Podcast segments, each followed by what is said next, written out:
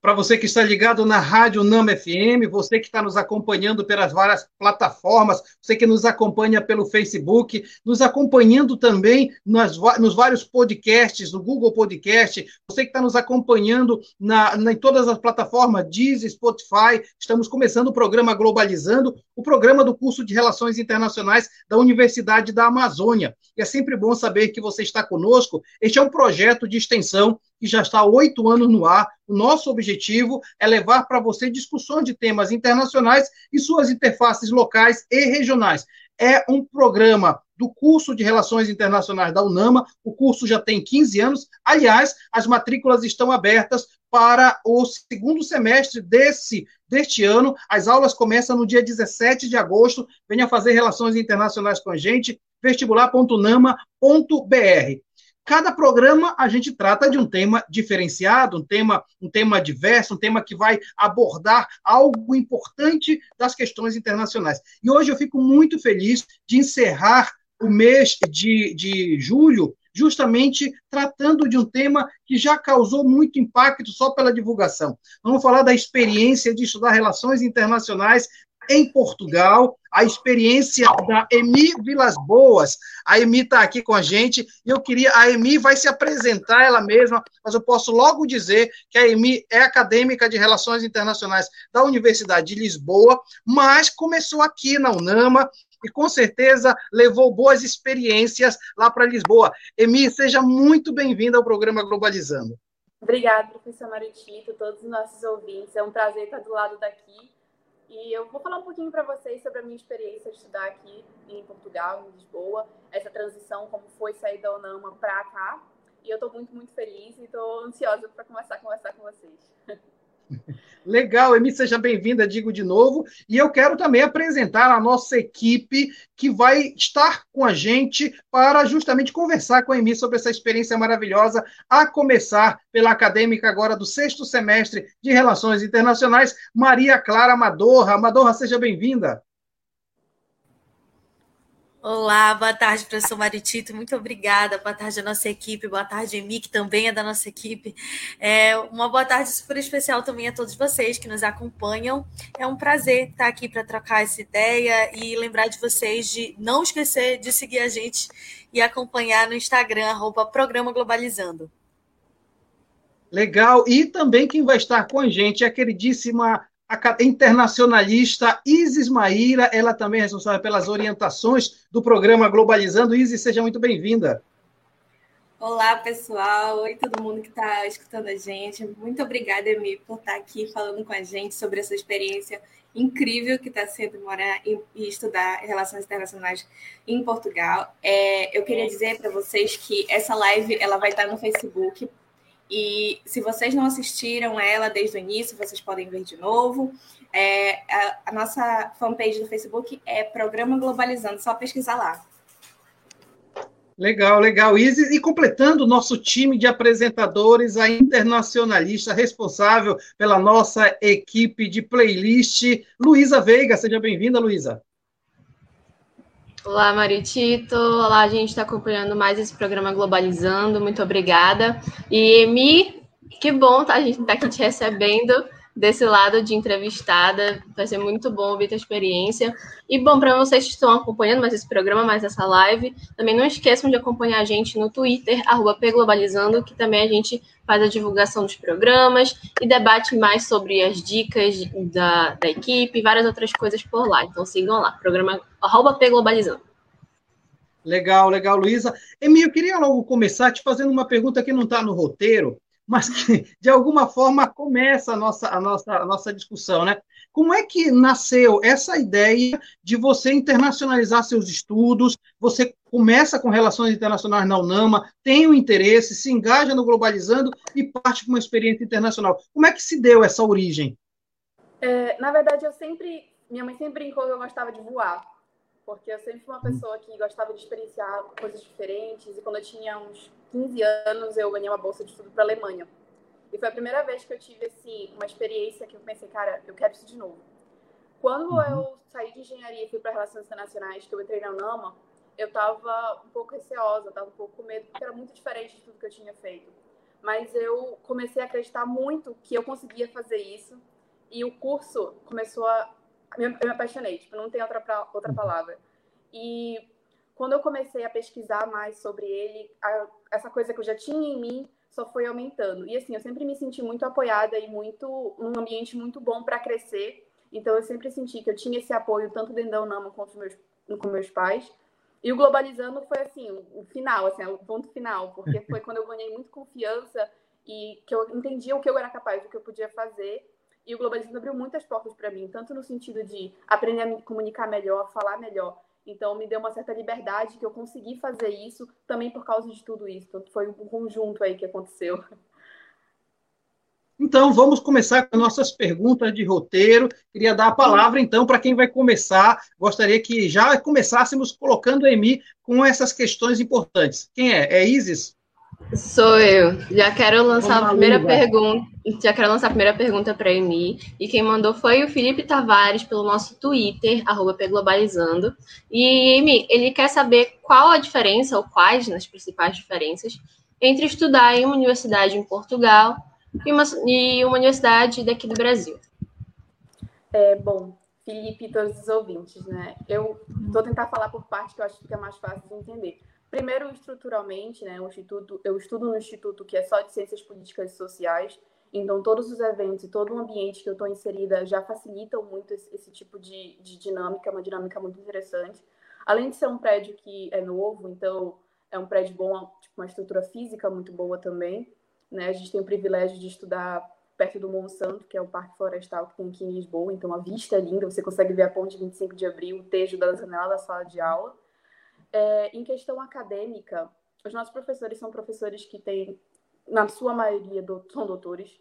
Eles têm muita experiência é, prática além da sala de aula. Então é muito interessante você ver uma pessoa que foi um diplomata, foi um embaixador, falar da teoria com essa prática, mas também é um pouco diferente no sentido do contato, porque eu tenho uma sala de 100 alunos então, o contato com o professor é um contato um pouco mais distante. Isso é uma coisa que eu sinto falta, um pouco de diferença, de ter aquele contato mais próximo com o professor, de ter uma ligação mais é, próxima mesmo, né? De você se sentir mais confortável com o professor para tirar dúvida, para conversar. Então, uma sala muito grande dá um, um pouco até de medo, assim. Até mesmo porque os nossos professores são professores que têm nomes, assim, altos né, em Portugal.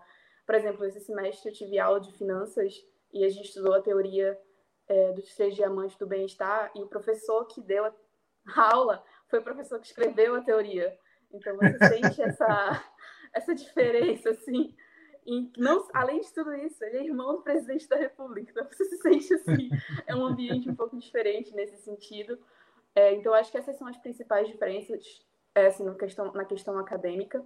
É, as cadeiras, no caso, as disciplinas, o plano curricular é bem parecido com o que eu tinha na UNAMA o que me ajudou muito com a ONAMA, porque eu já vim com uma base das matérias, então eu já sabia um pouco o que esperar, como ir para as aulas, principalmente as aulas de teoria. Professor Maritito me ajudaram muito quando eu cheguei aqui para ter teoria. Claro que a gente tem as matérias mais específicas, que são sobre as organizações internacionais dentro da União Europeia e como a União Europeia funciona. E nas cadeiras de direito, a gente tem direito constitucional e direito internacional voltado para a União Europeia, então as matérias são um pouco mais específicas. Mas eu acho que essas são as principais diferenças assim entre os estudos para lá e aqui. Muito legal. Alguém, alguém quer fazer alguma pergunta para a Emi? Porque eu acho que ela tocou num assunto importante para vocês, que ou a Maria, que já está, ainda está fazendo, ou a Luísa e a Isis, que já concluíram o curso, né?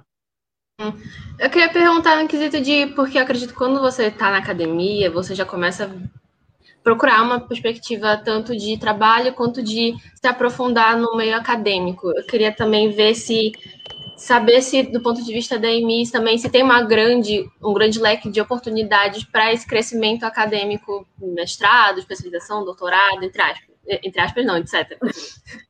Sim, a gente sente isso, que a gente é sempre muito incentivado a, a, participar desse caminho, né? A gente sempre tem os nossos professores falando nesse sentido de continuar a carreira, no sentido de melhorar o nosso currículo. Né? O próprio instituto que eu estudo tem planos de mestrado e doutorado, então a gente sempre vê isso. Em questão de trabalho, eles também, é, a gente tem estágio no último semestre, né? um pouco diferente daqui, a gente não faz TCC, a gente tem um estágio curricular e escreve um relatório depois. Ou você pode escolher fazer um projeto, mas é um pouco diferente do TCC, então tipo, a gente tem essa, essa opção de partir para uma coisa mais acadêmica, mas a gente também tem essa opção de, ah, você quer ir direto trabalhar, então vamos focar um pouco mais nisso. E aí depende muito do tipo do aluno. Eu, particularmente, prefiro a área um pouco mais acadêmica, então eu acho que eu me baseio mais nesse lado, de ter essa experiência contínua de estudo.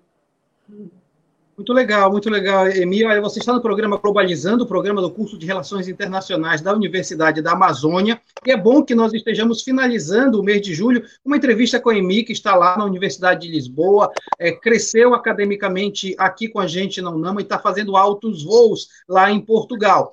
E nós, no nosso programa, fazemos a nossa viagem pelo mundo da notícia. E quem vai nos conduzir agora é Maria Clara Amadorra. É isso mesmo, professor. A gente tem uma notícia aqui que vem do jornal Folha de São Paulo, daqui do Brasil, e diz que após mais de três anos de debate, a Comunidade de Países de Língua Portuguesa, CPLP, aprovou um acordo que facilitará a circulação de pessoas entre os nove países da língua portuguesa, facilitando assim o intercâmbio né, de estudantes e profissionais. Porém, esse acordo ele precisa ser ratificado pelos parlamentos dos respectivos países. A, a Isis, eu acredito, tem mais conteúdo sobre isso, né, Isis? É, sempre que a gente faz essa viagem pelas notícias, a gente também busca é, pegar algumas curiosidades, algumas informações sobre o país e, os países que a gente está conversando. No caso, a gente tem aqui uma, uma, um conteúdo que, que a nossa equipe pesquisou que fala sobre as universidades portuguesas, que já tem mais de 40 universidades portuguesas que aceitam a nota do Exame Nacional do Ensino Médio do Brasil, né, o Enem, é, e entre elas tem a Universidade de Coimbra e Algarve, é, e que atrai anualmente dezenas de estudantes brasileiros.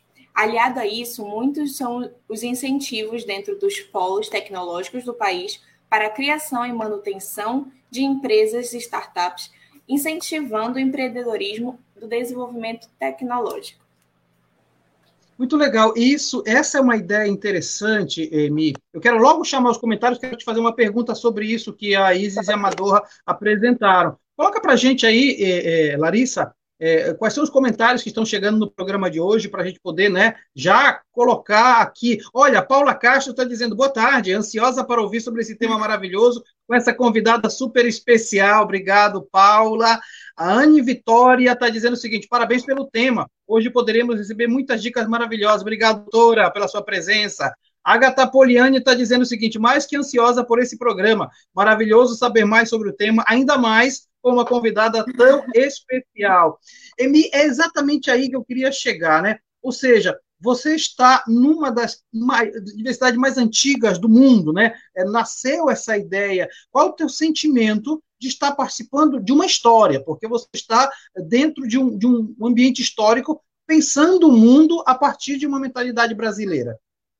É muito diferente. É, no início eu vou falar que foi um pouco de um choque, porque uhum nasci e cresci em Belém, então quando você muda, uma mudança muito brusca, você sente, né? A Universidade de Lisboa é uma universidade muito antiga, é uma universidade muito respeitada, e eles têm eles prezam muito exatamente isso, de lembrar a história e saber o futuro, ser contemporâneo. Principalmente dentro do nosso instituto, que é um instituto que é um instituto que ele tem muita história, principalmente é, uhum. no sentido político, né? Então, essa mudança foi um pouco assim diferente para mim porque é, é assim, você entra numa coisa que você sempre estudou. Você sempre estudou sobre as coisas históricas que aconteceram nos lugares, você sempre viu a, as universidades da Europa sendo, é, por exemplo, a Universidade de Lisboa, que foi tem mais de 200 anos, tantos anos e tal, e você fica tipo, eu tô aqui dentro. E aí, então é um pouco uhum. de você fica, para ser sincera, eu me sinto bem honrada de poder estudar num lugar que tem tanta história e que mesmo assim continua se atualizando e continua crescendo no sentido de pessoas, de, de cursos. Então, eu acho que é muito importante também a gente ver essas diferentes perspectivas de uma coisa que a gente está acostumado a ver de longe, tá pertinho, dá um, um choquezinho. É muito legal isso, viu, Emi? Porque a gente percebe as diferenças culturais, mas ao mesmo tempo, né, é, o internacionalista, né, Emi, nasceu para entender o mundo, viajar pelo mundo. Eu, eu, falo isso porque eu gostaria que você falasse um pouquinho, sabe, de como é que esse é, alguém que está olhando o, a live agora é, é, é, normal o internacionalista pensar grande, né?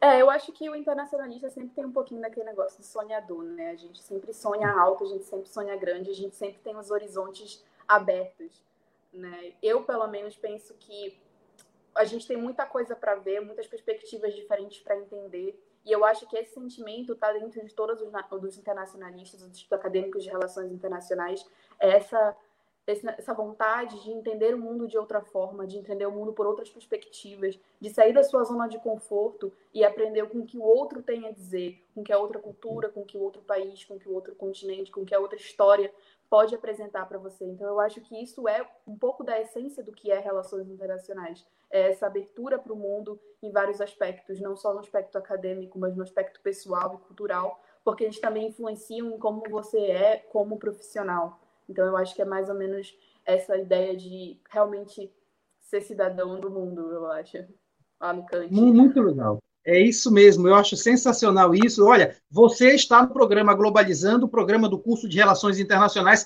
da Universidade da Amazônia. E tem pergunta chegando, vou passar logo para Maria Clara Madorra para apresentar para Emi Vilas Boas.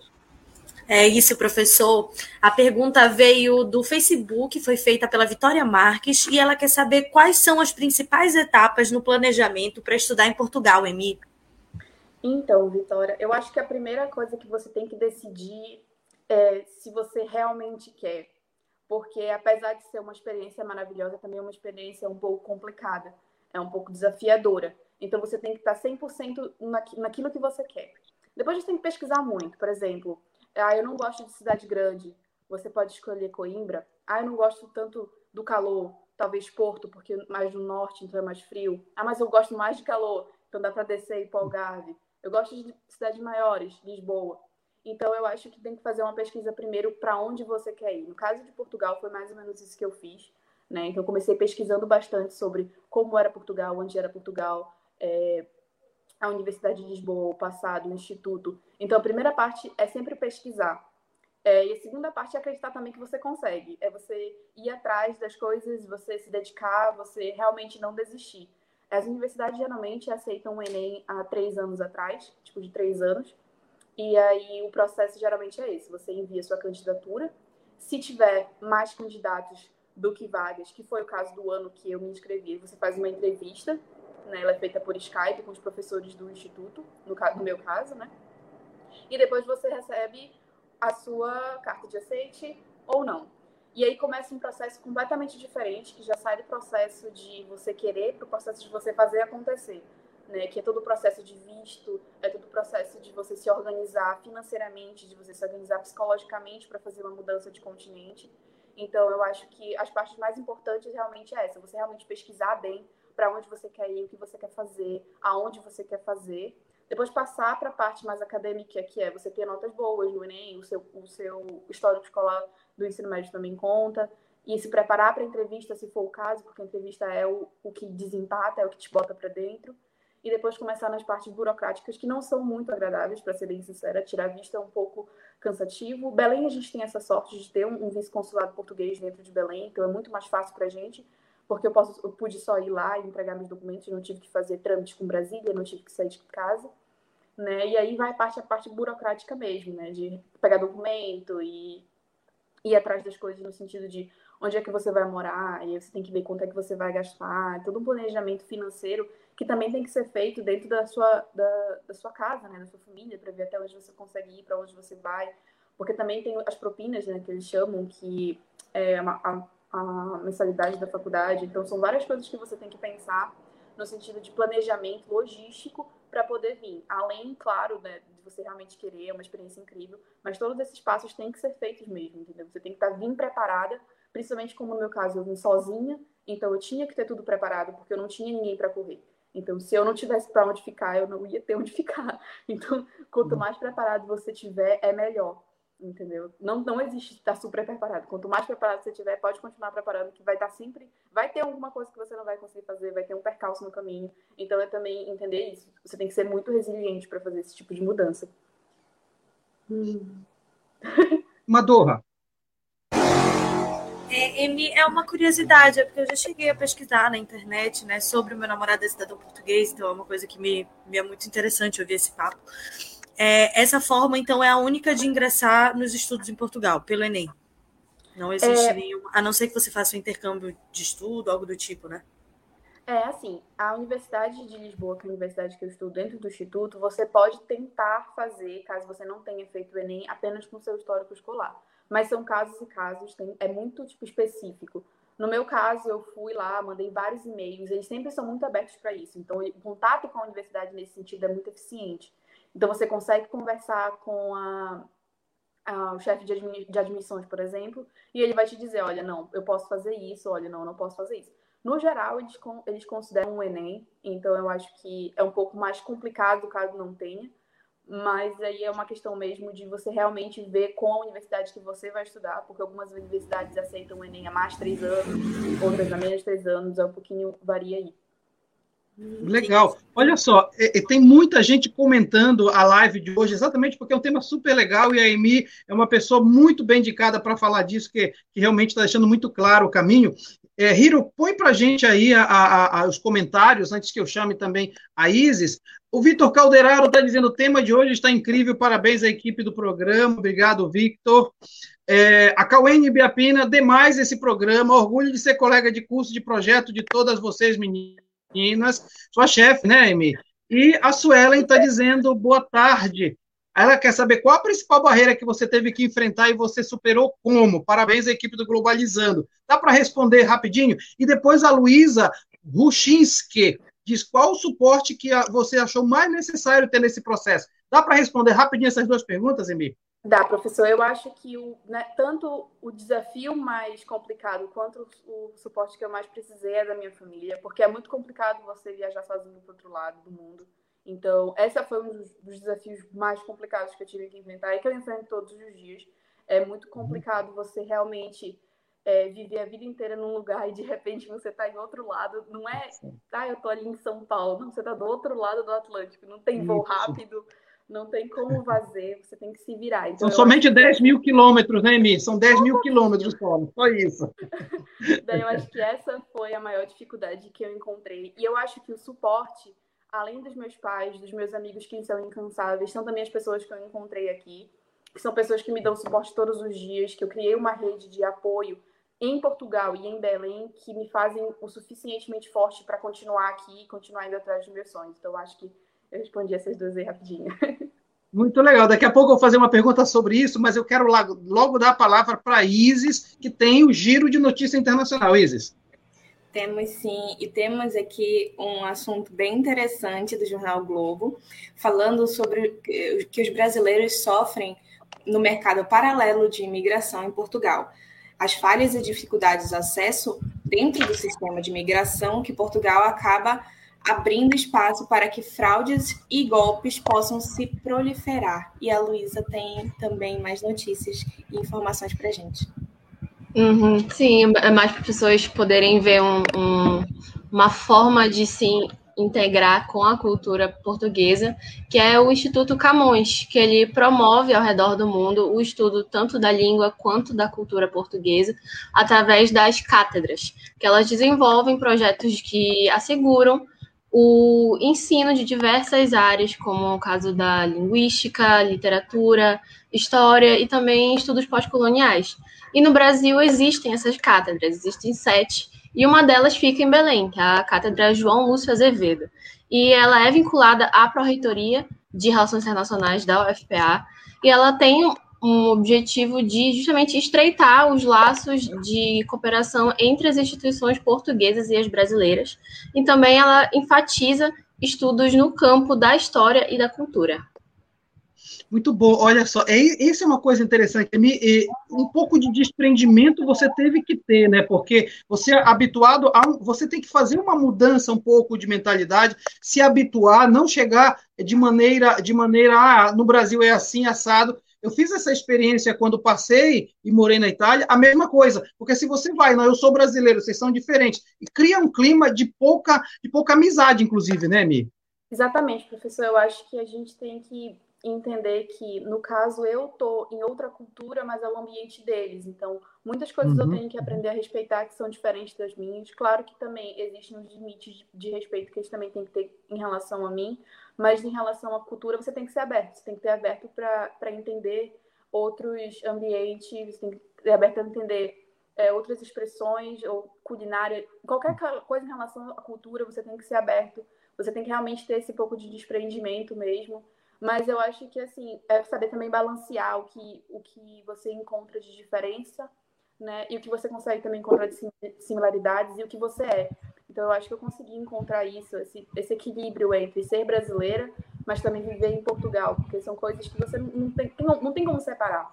Você tô dentro do território português, eu tenho amigos portugueses, eu vivo dentro de Portugal. Então você aprende mesmo a se adaptar à cultura deles, a entender melhor a cultura deles. Não é só se adaptar, é também a entender o que acontece, por que, que eles agem dessa maneira, o que que faz, né, por que, que a história é assim, por que, que as coisas acontecem. Então é entender o comportamento, além de respeitar a cultura e todos os, os limites que existem culturais aí. Mas eu acho hum, que é Amador... Luísa, pode ser, Luísa. É que eu acredito que até por ser uma, uma acadêmica de relações internacionais, estar tá nesse meio diferente do dela, seja uma experiência já enriquecedora de primeira, não só para ela, mas acredito que para as pessoas que convivem com ela, que são do mesmo curso de relações internacionais, para já na graduação já está tendo uma experiência diferente, de ter contato com uma pessoa, no caso da Amy, várias pessoas de, várias, de uma cultura diferente.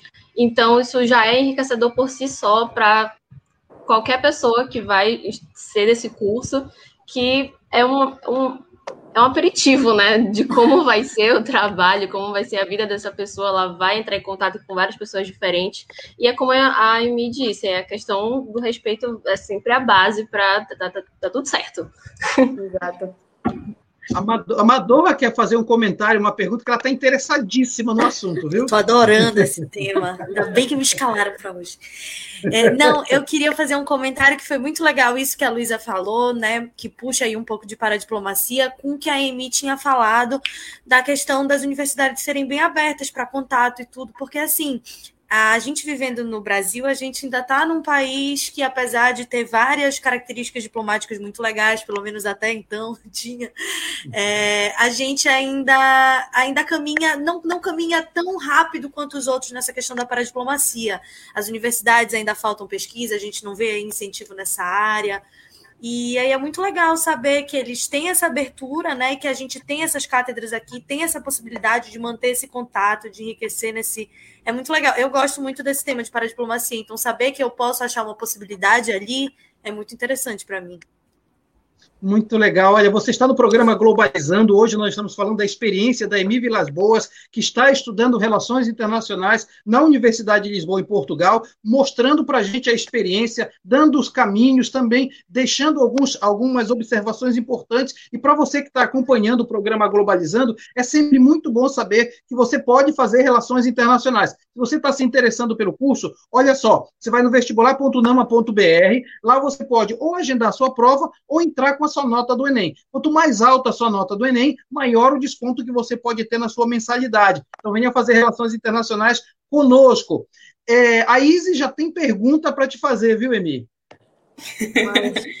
Tem mais perguntas aqui chegando lá pelo nosso Instagram, que é arroba programa Globalizando. É da Raimunda Nascimento. Ela pergunta qual a sua percepção da reação dos portugueses em relação à grande massa de imigração brasileira para Portugal. E eu queria, inclusive, complementar que as meninas estavam falando é, uma das bases do nosso curso de Relações Internacionais, que a Emi está fazendo em Portugal e que a gente fez aqui também, que a é, Madorra está tá terminando, é justamente essa questão de entender é, e, e, saber é, se relacionar com diversas culturas e diversos povos. E isso é fundamental para a gente poder é, interagir né, com as, uh, o internacional. É, e isso é uma das coisas que eu mais gosto no curso e que mais me encantaram ao longo do meu período de, de graduação. E, Nemi, é com você a pergunta. eu acho que assim, né? Em geral, os portugueses eles reagem bem né, à imigração brasileira, principalmente os mais novos, porque eles consomem muito a nossa cultura também, né? Em questões musicais, é, principalmente, né? Então eu acho que as gerações mais novas são gerações que elas são com os braços mais abertos, digamos assim. É claro que existem episódios que eu pessoalmente não experienciei nenhum, mas existem certos episódios que não são agradáveis em relação aos imigrantes. Mas essa é uma parcela da população que é mínima, uma população é uma parcela muito pequena mesmo. Os portugueses tendem a ser muito é, recepcionar a gente muito bem, né? A gente sempre sente isso, né? Aquela coisa de o Brasil e Portugal. A gente sempre, sempre que a gente teve aquela ligação que a gente meio que conheceu Portugal meio que de longe, então eu acho que eles também sempre tiveram isso, né? De estar perto da gente de alguma forma. Então, a relação é um pouco essa, né? De a gente se sentir bem acolhido aqui, mas também é um pouco desafiador, né? Até mesmo para eles também, por ter tão grande fluxo de imigração dentro de um país, né? Especialmente uma, uma economia que está tá em crise no momento, né? Covid, essas coisas todas. Então, eu acho que durante esse período está um pouco mais difícil, né? no caso de lidar. É, a, a Isis falou sobre os processos que acontecem numa, na notícia passada e é realmente um pouco complicado, é um pouco burocrático para você tirar seu visto de residência assim que você chega aqui. Então eu acho que é um, tipo, isso é um complicador um pouco, porque você tem que uhum, uhum. ir atrás de várias coisas, vários documentos e você fica em horas em filas. É, então é um pouco complicado também nesse sentido. Então, apesar de eles terem uma, uma, uma recepção calorosa do jeito deles, porque eles não costumam ser calorosos. Mas eu acho que eles costumam receber os imigrantes brasileiros de forma boa. Apesar, até mesmo porque Lisboa é uma cidade que recebe muitos imigrantes, não só brasileiros, né? Lisboa é uma cidade que recebe imigrantes de todo o mundo, né? Existem uma grande parcela da, da, das imigrações indianas, chinesas, a gente vê muito é, nos pequenos comércios, principalmente. Então, eu acho que Lisboa, sendo uma capital que também recebe muito turistas, estão sempre em contato com outras culturas, eu acho que a cidade, no geral, costuma é, abraçar seus imigrantes, não só brasileiros, mas em toda, de todas as nacionalidades e culturas diferentes. Eles costumam ter essa, essa sensibilidade nesse sentido. É, Emi, eu vou fazer uma pergunta que a Larissa Riro fez aqui, né? É, é, e no, no, no Bastidores, eu acho muito importante. Emi, você pretende fazer mestrado vai ser aí ou vai ser no Brasil ou em outro país da Europa? Pergunta de 100 milhões de dólares. e não é? Assim, é... eu já pensei mais ou menos no que fazer, né? Eu até pensei mais ou menos que eu estou indo ali para o marketing internacional. Hum. Mas é, aonde ainda é um pouco no ar. Até mesmo uhum. porque eu sou um pouco desprendida até demais, eu acho. Então eu acho que aonde eu conseguir uma boa vaga, uma boa universidade, eu vou para onde o vento me levar. Então, eu não tenho muito. Se eu tiver achar uma, uma excelente oportunidade, eu já sei que tem esse mestrado em Coimbra, então já é uma, uma universidade que é muito boa, então já é uma, uma opção para mim. Mas eu também sei que a Alemanha tem muitas universidades muito boas e cursos muito bons, então também pode ser uma oportunidade. É, eu sou mais assim, para onde eu, vento me levar, eu vou. Olha, daqui a pouco eu vou chamar a Luísa, porque tem a parte da Giro de Notícias, mas eu quero dizer que uma também uma, uma ex-aluna nossa, que você vai acabar conhecendo, a Carol Barata, que é internacionalista, foi aprovada no doutorado lá na Universidade do Minho, lá em Braga. É doutorado de Portugal, mas vai acabar te encontrando, e é sempre bom. Tá em marketing internacional. De repente nós vamos receber duas professoras de marketing internacional não Nama, né, Emília? Não é isso? Então... É, Luiz, você. Sim, agora voltando para o nosso giro pelo mundo da notícia, a gente tem uma notícia do jornal Veja, daqui do Brasil, que ele diz que países desenvolvidos lançam novos programas de imigração para brasileiros, que é mudanças é, demográficas, falta de mão de obra especializada e necessidade de fomentar novos negócios impulsionam essa iniciativa desses vários países é, e citam como exemplo Portugal, né, é, estando entre os países que mais estão interessados com a, a com essa atração de brasileiros para trabalharem principalmente na área de serviços e também de produtos digitais. Maria Clara Madorra, você. É isso, professor.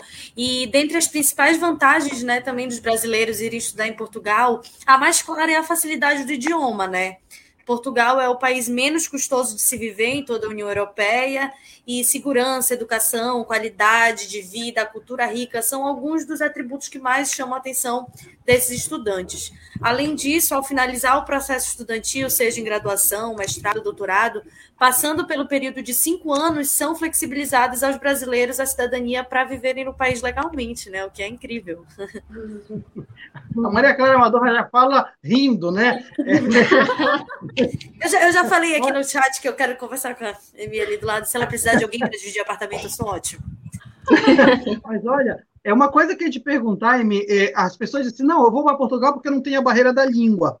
Mas eu acho que ali você tem, de, tem você tem que se acostumar com o modo de falar o português de Portugal, e não só, é uma cidade cosmopolita, então você vai ter que abrir, abrir também outros caminhos de outros idiomas, né, Emi? Exatamente, assim, o português você pensa que na teoria é a mesma língua, mas uhum. quando você chega aqui é muito diferente. É muito. Uhum. O tempo de adaptação não foi tão rápido. Né? Quando uhum. eu cheguei aqui, eu não entendi uma palavra que as pessoas diziam para mim. Eu, eu, entrei num táxi para ir vir morar para cá, o cara começou a falar, eu comecei a ficar desesperado porque eu não sabia o que ele estava dizendo. E eu sabia que ele estava falando a mesma língua que eu. Mesma coisa na sala de aula. Eu levei um mês, quase dois meses, para realmente conseguir entender tudo que o professor falava, sem ficar perguntando para os meus amigos: o que está falando? O que está acontecendo? Porque é um pouco diferente na forma de falar, na forma de, de escrever. Né? Eles têm algumas mudanças de, linguísticas e principalmente é, dentro de Portugal mesmo. Se você vai no Porto, geralmente o sotaque do Porto é um pouco mais pesado, né? Lisboa realmente por essa característica que o professor falou de ser um pouco mais cosmopolita, eles têm essa flexibilidade linguística um pouco maior. Então, onde você vai, todo mundo fala inglês, aonde você entra, você entra no restaurante, todo mundo entende. Né? E você também escuta línguas de muitos, muitos lugares. É, na universidade, a gente recebe muitos alunos de Erasmus, que é um, pro, é um programa de intercâmbio. Então, a gente está sempre em contato, mais ou menos, com isso. Tem vários alunos... Esse semestre, nós tivemos vários alunos italianos. Então, a gente aprende um pouco mais também disso, porque a gente acaba ouvindo mais línguas diferentes, culturas diferentes, nesse sentido de intercâmbio cultural dentro da sala de aula mesmo. Então, eu acho que isso é, é, importante também entender que essa barreira linguística ela não é tão simples quanto a gente pensa. Você também tem que se uhum. acostumar. E outra coisa, assim, você abre a boca, você, eles sabem que você é brasileira. Entendeu? Se você tá claro, ninguém sabe nada. Você abriu a boca, você falou oi, eles já sabem que você não é português. Então, você não tem como passar por português. Essa Sem é contar que você tem que aprender certas palavras, né? Tem que dizer, ah, essa coisa não é bonita, isso é fiche, isso é fiche. Então, começa logo a aprender, né? algumas gírias, tipo, bué, a gente falou que é bué quando é muito, tipo, bué, fiz rapariga, você fica meio, rapariga? Tu tá me xingando? Não, não tá te xingando, só porque eles falam assim.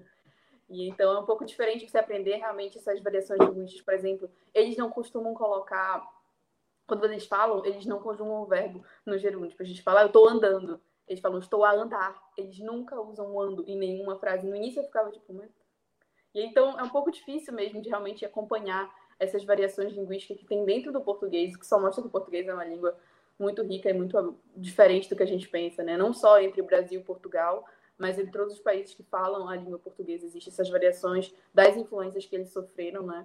Durante o período de colonização e logo depois. Então é por isso que o português do Brasil é tão diferente do português aqui, porque a gente sofreu várias influências de outros povos, de outras culturas, até mesmo da, dos povos nativos brasileiros. Então, eu acho que essa barreira linguística que teoricamente não tem, ela tem um pouquinho. Então, uhum. é mais ou menos isso.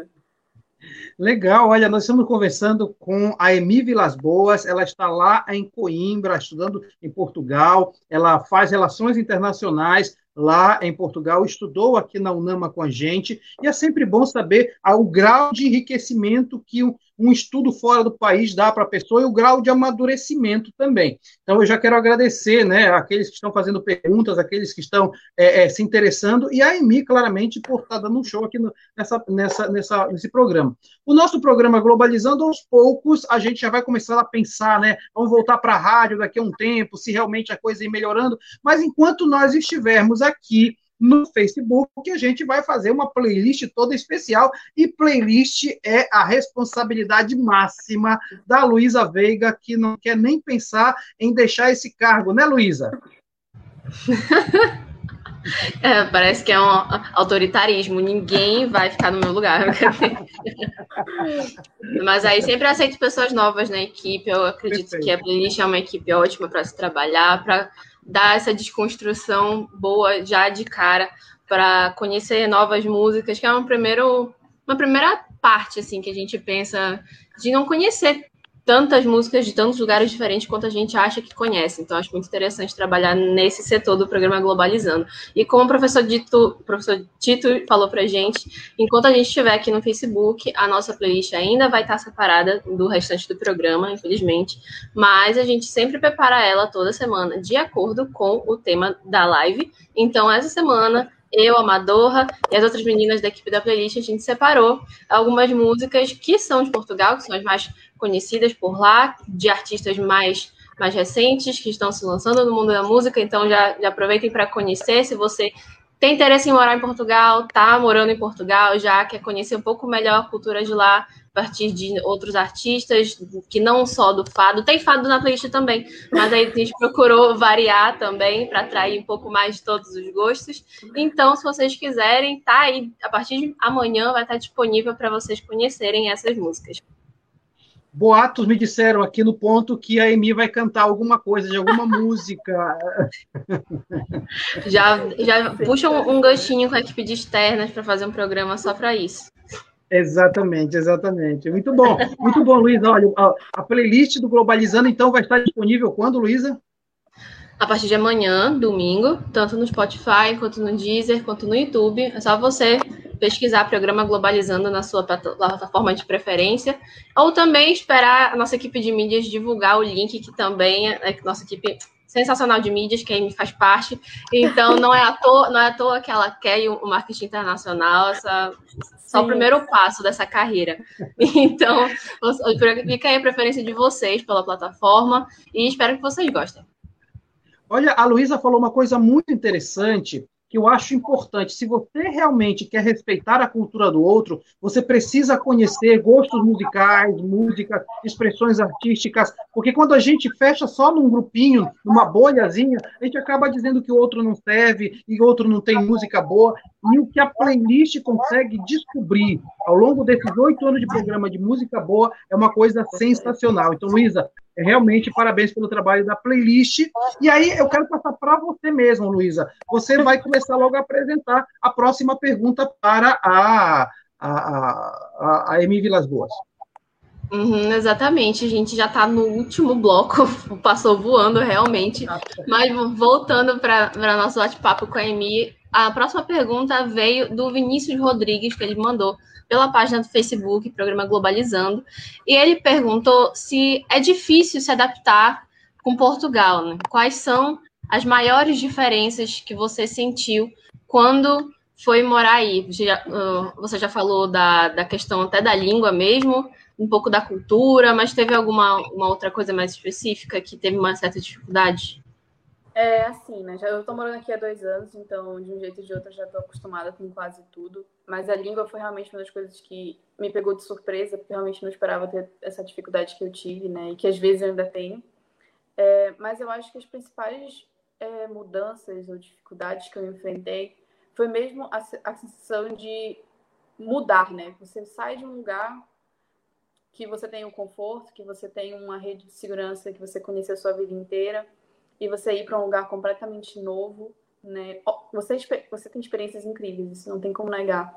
Mas não tem como negar também que isso é um pouco complicado, né? Você morar sozinha, você morar sozinha em um país que você não conhece, você tem que fazer todo esse processo de adaptação da cultura, e aí na cultura você vai entrar a língua, vai entrar é, a alimentação, comida é muito diferente, principalmente porque a gente tem uma culinária aí em Belém muito regional, muito forte, com ingredientes muito específicos que você não consegue achar fora do Brasil. Às vezes é, é complicado de achar fora de Belém. Então, essa questão cultural não, não é só o dia a dia, são questões que realmente a gente vai sentindo no modo de se vestir, no modo de falar, no modo de agir, no modo de comer. Então, são várias coisas que você tem que se adaptar mesmo. Outra coisa é o clima. Passei minha vida inteira morando com 30 graus e aí chega no, em dezembro, tá tipo sensação térmica de menos 3. Tava morrendo de frio, entendeu? São, são coisas assim que você realmente sente assim, esse impacto de meu Deus, tá muito frio, tenho que fazer. Mas é tipo, mudei, entendeu? Então a gente vai se adaptando a essas questões que são componentes que é, são também físicos, né? Na questão da alimentação, na questão do clima, na questão das pessoas, né? O português em geral não é como é o brasileiro, eles não são tipo, calorosos, abraçar, essas coisas, eles não são assim. Então você tem que fazer esse processo de adaptação também é, em relação aos seus contatos sociais, a como você é, age dentro de um ambiente não só acadêmico, mas se você vai num restaurante ou se você vai na praia, são costumes diferentes em todas as áreas da sua vida, então isso é difícil de se adaptar sim. É, claro que com o tempo vai melhorando, com o tempo você vai se acostumando, não só com o jeito da, dos portugueses, mas você de, de certa forma vai absorvendo também um pouco dessa cultura, então você acaba mudando um pouco como você pensa, como você age, porque você está imerso em uma cultura completamente diferente. Então você acaba absorvendo isso, você acaba mudando um pouco, né? Então isso é uma coisa completamente diferente de se de, de viver, né? Claro que também tem coisas muito boas, como por exemplo o intercâmbio cultural que tem em Lisboa, de você ter a capacidade de, sei lá, ali na Itália, você pega um voo de 20 euros, você está na Itália. Você pega um voo de 30 euros, você está em Londres. Então, essa conectividade que tem dentro da Europa é muito interessante de viver também. É um pouco, para ser bem sincera, quando eu tive a oportunidade de ir para a Itália, que eu entrei no Coliseu, bateu tipo assim um, susto. Eu fiquei, eu tô aqui, tipo, sabe? Aquela coisa que você estudou a vida inteira. Vi livros de história a vida inteira. E cheguei lá, eu tava olhando lá, fui no, no Fórum Romano, pisei no mesmo lugar que Júlio César tomou as facadas lá, entendeu? É muito, é muito, às vezes pode ser até você se sente muito, entendeu? É muito. Chega, às vezes fica muita informação ao mesmo tempo para absorver. Então, eu acho que essa mudança também de, de ir para um ambiente que você tem como experienciar várias coisas diferentes pode ser um pouco demais às vezes. Então, você tem que dar uma parada, dar uma respirada, porque é um pouco complicado. Claro que morar sozinho em outro país não é fácil, né? Morar sozinha em geral não é fácil, mas morar sozinho em um lugar que você não tem como ligar para sua mãe e dizer, mãe, quero lavar roupa, entendeu? Tem que fazer tudo, tem que lavar roupa, tem que cozinhar, tem que conciliar tudo isso com eu tenho que estudar, eu tenho provas, eu tenho que fazer supermercado, porque se eu não fizer, eu não como, eu tenho que limpar meu quarto. São várias coisas que, tipo, a gente não estava acostumado, que eu, pelo menos, não estava, porque eu morava com os meus pais, a lidar, e de repente eu tive que lidar com tudo ao mesmo tempo. Com todas as, as coisas, não só domésticas que eu tinha que aprender a fazer, com as diferenças culturais, com as diferenças acadêmicas. Então, pode ser um pouco demais às vezes, né? E morar longe da família em qualquer circunstância não é fácil, né? A gente realmente sente essa dificuldade às vezes em coisas pequenas, entendeu? Por exemplo, Dia dos Pais está chegando e aí eu fico, meu pai tá lá em Belém, não vou poder passar o Dia dos Pais com ele. A mesma coisa quando passou o Dia das Mães, quando passou o Natal, essas datas geralmente elas elas doem um pouquinho no coração. Então essa dificuldade, essa distância, né, física das pessoas que a gente contou a nossa vida inteira, é muito complicado, né? As pessoas, meus amigos, eu sempre fui uma pessoa que tive amigos que eu conheço desde, sei lá, 3, 4 anos de idade. E de repente eu estava num lugar que não podia só ligar e dizer, olha, eu tô indo aí, não existe isso. Claro que eu fui extremamente sortuda, eu conheci pessoas incríveis, pessoas que ficam comigo aqui todos os dias, literalmente. Eu moro com duas uhum. pessoas incríveis que me dão suporte emocional, que me dão suporte acadêmico, porque uma delas estuda comigo. Então não é só a questão de de você mudar no sentido cultural, no sentido profissional, em todos os sentidos. Você também muda muito emocionalmente, psicologicamente, porque você se torna muito mais forte para lidar com outras coisas, porque é, é a, a, vida, né? A gente, a gente cresce, a gente sai de casa, a gente faz algumas escolhas que às vezes te levam para outro lado do Atlântico. Então, eu acho que essas são as coisas que mais assim pesaram para mim, é essa adaptação cultural mesmo, a distância e essas várias informações para serem mudadas ao mesmo tempo foi um pouco difícil, mas com o tempo a gente vai aprendendo, a gente vai se adaptando, a gente vai conhecendo melhor a outra cultura, a gente vai entendendo melhor a história. Em Lisboa é uma cidade que tem muitos museus, que então a gente consegue ver a história de Portugal dentro deles. Então eu aprendi muito sobre coisas que eu não sabia, né, de Portugal, que a gente a gente estuda, mas a gente não estuda como eles vivem. Então estudar é diferente de ver ali o que está escrito, de ouvir um relato de um português contando sobre um, um momento, é, por exemplo, sobre o 25 de abril, a Revolução dos Cravos, o fim da ditadura de Salazar. Foram, existe um museu incrível em Lisboa sobre isso, que você aprende como tudo aconteceu. Então, é muito bonito isso, você aprender a história de um outro país, de uma outra cultura, pelos olhos daquela cultura. Então isso só faz só te faz crescer não só como profissional, que claramente isso é muito importante para uma pessoa que faz relações internacionais, como a Luísa falou, mas também pessoalmente, né? Você aprende, você cresce como pessoa, não só como acadêmica, não só como profissional. Isso para mim foi muito importante. Muito legal esse depoimento da Emi, e eu vou deixar a última pergunta só para o final, porque ela tem uma densidade maior. E eu queria logo passar, então, a palavra para a Maria Clara Amador, nosso giro de notícias internacionais. É isso mesmo, e agora ele vem daqui mesmo do Brasil, do portal de notícias Diário do Litoral, que diz que um episódio lamentável de racismo e xenofobia aconteceu na cidade de Castelo de Paiva, interior de Portugal. Um aluno português ofendeu um aluno brasileiro que estudava na mesma sala, e o episódio ocorreu em um colégio secundarista, gerando uma reverberação na comunidade brasileira residente na cidade, né? Sim, e a gente estava falando sobre alguns é, algumas diferenças e semelhanças né, que a gente observa na cultura portuguesa e brasileira, e tem uns pontos interessantes de divergência. É, entre eles, a pontualidade dos portugueses é muito notável. É, além do trânsito e de encontros sempre acompanhados de um café. Inclusive, eu achei interessantíssimo, adoro café. além disso, o domínio dos outros idiomas também se encontra como algo predominante na cultura portuguesa. Como a gente estava falando, como a, os países eles estão muito próximos ali e em consonância com a questão da União Europeia, então tem muita, é, muita reverberação nas línguas os portugueses têm essa, é, mais essa questão de falar vários idiomas. É, não apenas um, o sotaque, né? Mas também a forma de falar e palavras são diferentes, como a Amy mesmo estava falando. Legal, legal. É, são duas situações, né? A situação de xenofobia, que não é exclusividade de Portugal, está no Brasil, está no mundo, infelizmente, a gente está vivendo essa época de tanta intolerância. Eu acho que vocês em Portugal, né, têm, têm percebido também, não exatamente o aumento da intolerância, mas a percepção de um mundo muito marcado pela intolerância, né, Emi?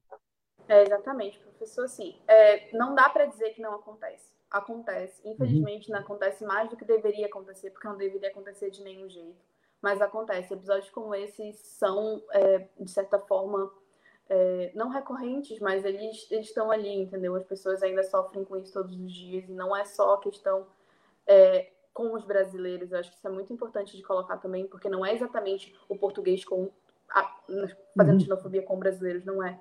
Existe, por essa, essa, esse grande fluxo de imigrantes dentro de Portugal, não só brasileiros, isso acontece com qualquer nacionalidade. Infelizmente, isso acontece, né?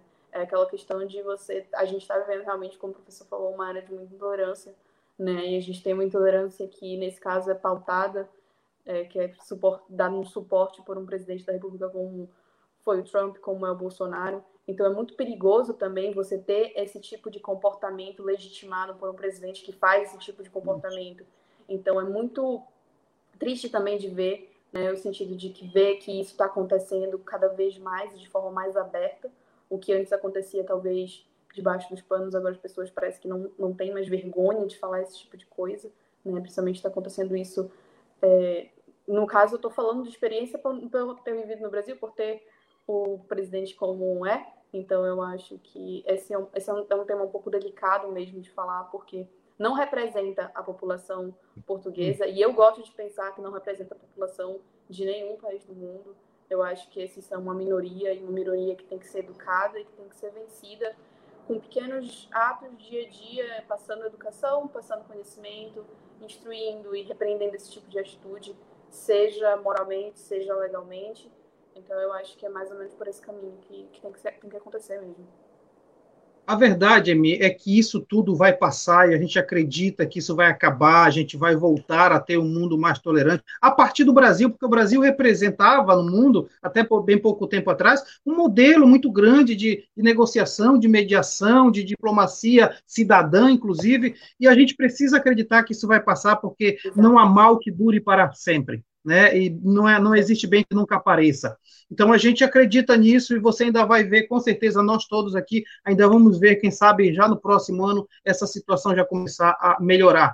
Mas, Emi, Deixa eu te falar uma coisa. Eu vou cortar o tempo agora do site, nós estamos quase acabando, só para dizer, olha, gente, o site internacional da Amazônia, que toda vez tem alguém aqui falando, hoje está final de férias, está meio complicado, mas o site internacional da Amazônia tem, inclusive, um artigo muito legal sobre isso, né, Emi? Lá no site, sobre é, esse tema que nós estamos conversando. E o site é a voz dos internacionalistas da UNAMA falando da Amazônia para o mundo. Então, tem um artigo da, da EMI né, sobre isso, e tem também uma série de outras, outras abordagens. Então, Internacional da Amazônia, o nosso site, você encontra em qualquer plataforma, você encontra também nas redes sociais Internacional da Amazônia. Mas, Emi, quase para terminar, é, é, eu estou sabendo que lá na sua juventude mais, mais é, é remota, você também foi atleta, né, Emi? Conta um pouco essa história de você ser atleta. Eu fui. Eu acho que quando eu era criança, eu era uma criança um pouco elétrica, né? Daí minha mãe ficou, não, vai botar essa menina pra fazer alguma coisa. No começo eu entrei mesmo para brincar, para gastar energia, né? Porque eu era, tipo, eu devia ter um, uns 5, 6 anos quando eu comecei a fazer. Eu fiz ginástica rítmica por um bom período da minha vida. Eu só parei quando eu tinha, acho que uns 13 para 14 anos, né? Por algumas dificuldades, tanto de saúde como de de treinar, de continuar os treinos, estava indo para o ensino médio, a dinâmica começou a mudar. E assim, eu fiz, eu competia, né? Eu competi em conjunto, né? o conjunto Mãos Livres, nós fomos várias vezes campeões do JEPS, fui campeã paraense, vice-campeã brasileira. Então, o esporte sempre foi uma coisa que também, um, um pouco dessa minha competitividade, dessa minha força, dessa minha resiliência, também veio do esporte, daquela coisa de você não desistir, de você continuar treinando, de você ir atrás de você ter não só não, não só eu aprendi a ter responsabilidade muito cedo, porque eu competi em conjunto, então o que eu fazia refletia em quatro outras pessoas, mas também aquela questão de você aprender a lidar com pessoas, porque competir em conjunto é você entender como a outra pessoa funciona, para que você possa funcionar junto com ela, né? E são laços que eu tenho durante a vida inteira, né? Falo com todas elas até hoje. E você passar quase oito anos da sua vida e treinar todos os dias indo competir com elas, você cria um laço que não tem o que falar, é um laço que vai durar para sempre. Então, o esporte para mim foi muito importante nesse sentido também, de melhorar como eu sou, no sentido de resiliência, principalmente, né? De não desistir, de estar tá errado, faz de novo, tá errado, faz de novo, até você conseguir. Então, acho que essa minha resiliência veio um pouquinho aí do esporte. Eu, eu deixei, Emi, por último, o comentário de alguém que sempre comenta ah, o nosso programa, porque eu acho que ela, é, esse comentário é muito importante. Eu fico muito feliz de estar proporcionando isso aqui no Globalizando. Põe para gente aí, Hiro, a, a, o comentário que foi feito agora pela dona Maria de Belém Vilas Boas. Hum. e ela diz o seguinte: tudo vale a pena se a alma não é pequena. Sua alma tem o tamanho do mundo. Estamos orgulhosos por você e gratos a Deus. E aí, Emi, como é que é, né? Ver uma mãe tão orgulhosa de você. E, de fato, nós também somos, mas uma mãe é mãe, né? É, assim, eu tenho muita sorte de ter três pessoas dentro da minha casa que sempre me apoiam, né? Minha mãe, meu pai, meu irmão. Né? Desde o primeiro dia que eu disse que eu queria, a primeira coisa que eles falaram foi: a gente vai fazer como? A gente vai trabalhar como? Então, eu sempre tive muito suporte dentro de casa. Eu sempre me senti muito é, realmente amada, no sentido de confiança no que eu conseguiria fazer. Nenhum momento nenhum deles duvidou de que eu era capaz, nenhum momento nenhum deles falou uma palavra que fosse é, negativa. Eu nunca senti que eu precisava fazer qualquer coisa diferente do que eu fiz. Eu sempre senti que esse apoio que eu tive em casa é um apoio incondicional, tanto da minha mãe, quanto do meu pai, quanto do meu irmão, né? Principalmente porque nós somos assim muito nós quatro, então eu acho que essa é uma coisa que sempre foi muito importante para mim e eu sinto que eu estar tá aqui, eu ser capaz de realizar o meu sonho, minha mãe me ver fazer isso, ela sempre diz que ela ama me ver feliz. E que se eu tô aqui, eu tô feliz, ela tá feliz. Mesmo que eu sei que isso dói nela muito mais do que dói em mim, porque mãe é mãe, né? Mãe vai sempre preocupar, mas eu acho que eu tenho muita, muita sorte de ter os pais e o irmão que eu tenho. Eu falo com eles Legal. todos os dias. Muito legal. A gente costuma, inclusive, brincar que a, a, A, sua mãe, ela é a madrinha do nosso programa, porque ela está sempre presente. É, eu acho assim muito legal a presença dela e, e o fato de você estar está sempre com a gente, né, colaborando. Eu brinco no programa, quando o programa estoura de, de 60 minutos, aí eu digo a Emi que lute, porque ela que vai, que vai editar o programa para ir para a rádio, porque na rádio tem que ter uma hora. Então, Emi, eu queria aqui, para todos que estão nos acompanhando, te agradecer profundamente. Você não teria necessidade de continuar globalizando, você poderia ter ido trocado de, de universidade e, e se engajado em outras coisas e deixado globalizando mas você quis continuar com a sua competência. Quero te agradecer muitíssimo pelo trabalho que você faz no Globalizando, pelo, pelo exemplo que é para tantos que estão aqui, que é possível chegar a grandes voos, e, acima de tudo, pela pessoa maravilhosa que você é. Parabéns e muito obrigado, viu, Emi? Muito obrigado, professor Maritito, porque Globalizando significa muito para mim, né? especialmente porque a transição que eu fiz de um curso para outro eu achei que eu não ia poder fazer, eu achei que não ia conseguir fazer. Então, quando eu entrei em Relações Internacionais, eu lembro da primeira CEO no que eu participei, do primeiro artigo que eu apresentei. E eu lembro da sensação que eu tive quando o senhor falou que nosso artigo tinha ficado em primeiro, meu, da Cauene, da Jenny. Eu lembro que foi um, um sentimento que eu falei, é isso. E eu acho que eu não teria sido capaz de ter chegado tão longe se eu não tivesse tido todo o apoio não só do senhor, como de todos os professores do Unoma, que sempre me deram a mão em todos os sentidos, no sentido de psicológico, no sentido de emocional, no sentido de acadêmico. Coisas que eu aprendi com os professores lá dentro são coisas que eu levo para minha vida, não só acadêmica como pessoal. Mas o Globalizando é realmente uma paixão, é um projeto incrível, é um projeto que eu amo fazer, que eu amo fazer parte. Foi um projeto onde eu encontrei o que eu posso fazer para o resto da minha vida. E foi um projeto que acreditou em mim antes que eu achei que eu conseguia fazer alguma coisa eu tava lá dizendo tu consegue fazer alguma coisa. Então ele é muito importante para mim, vai estar sempre no meu coração. E enquanto eu puder ajudar, eu vou ajudar, sem dúvida nenhuma. Muito legal, muito legal. Não faz a gente chorar aqui no programa. Nós estamos terminando o programa Globalizando de hoje, foi sensacional. Eu fiquei muito emocionado pelo fato da Emi primeiro ter aceitado o convite, né? O convite que a gente fez, e me fala um pouco da tua experiência, foi é, claro, professor, com certeza eu aceito, foi muito bom. E quero agradecer a equipe que apresentou o programa, começar por Maria Clara Chorona Amadorra, que está aqui nesse momento. Maria Clara, por favor, muito obrigado, viu, pela sua presença e pelo seu alto astral.